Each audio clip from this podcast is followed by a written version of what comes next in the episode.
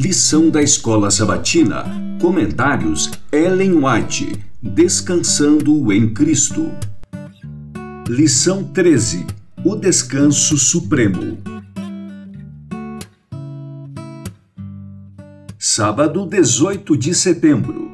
Cristo iniciou sua missão de misericórdia e, desde a manjedoura até a cruz, foi atacado pelo inimigo. Satanás disputou cada centímetro de terreno, exercendo todo o seu poder na tentativa de vencer a Cristo. Tentação após tentação o açoitaram como uma tempestade. Mas quanto mais impiedosamente elas o golpeavam, mais firmemente o Filho de Deus se apegava à mão de seu Pai e avançava no ensanguentado caminho. A severidade do conflito pelo qual Cristo passou foi proporcional à imensidão dos interesses envolvidos em seu sucesso ou fracasso. Satanás procurou destronar a Cristo, a fim de que ele pudesse continuar a reinar neste mundo como Senhor absoluto.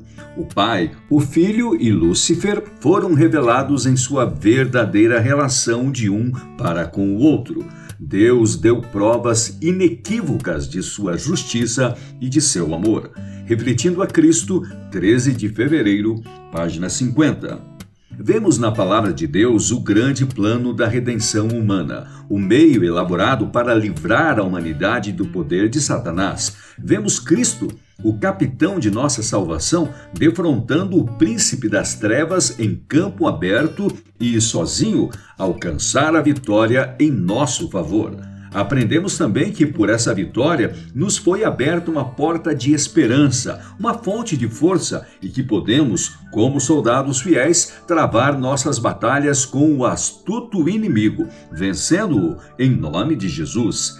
Cada pessoa terá de defrontar os poderes das trevas. Os jovens, assim como os idosos, serão assaltados e todos devem compreender a natureza do grande conflito entre Cristo e Satanás, reconhecendo que diz respeito a eles. Não basta ter um conhecimento intelectual da verdade. A palavra deve entrar no coração. Tem de causar impressão pelo poder do Espírito Santo a vontade tem de harmonizar-se com suas reivindicações. Não só o intelecto, mas também o coração e a consciência têm de concorrer na aceitação da verdade. Para conhecê-lo, 5 de julho, página 192. Satanás é vigilante e incansável inimigo que não dorme. Ele sabe que seu tempo é curto e atuará até o fim com toda forma de engano para atrair pessoas a seus ardis e arruiná-las. Tenho uma mensagem para vocês.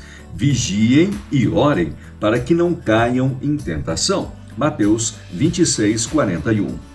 Não deem lugar a que o maligno se coloque entre vocês e Cristo, para evitar que experimentem das coisas que são dos homens e não de Deus. Se a fé de vocês for genuína, deve produzir e produzirá obediência.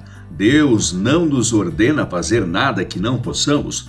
Ele concederá força a cada pessoa crente e confiante. Cultivem o amor de Jesus no coração, respeitem uns aos outros, pois Cristo ofereceu sua vida por vocês. Toda pessoa é preciosa à vista de Deus. É uma coisa maravilhosa ser lembrado e estar sob o cuidado de Deus a toda hora. Olhando para o alto, 6 de janeiro, página 14.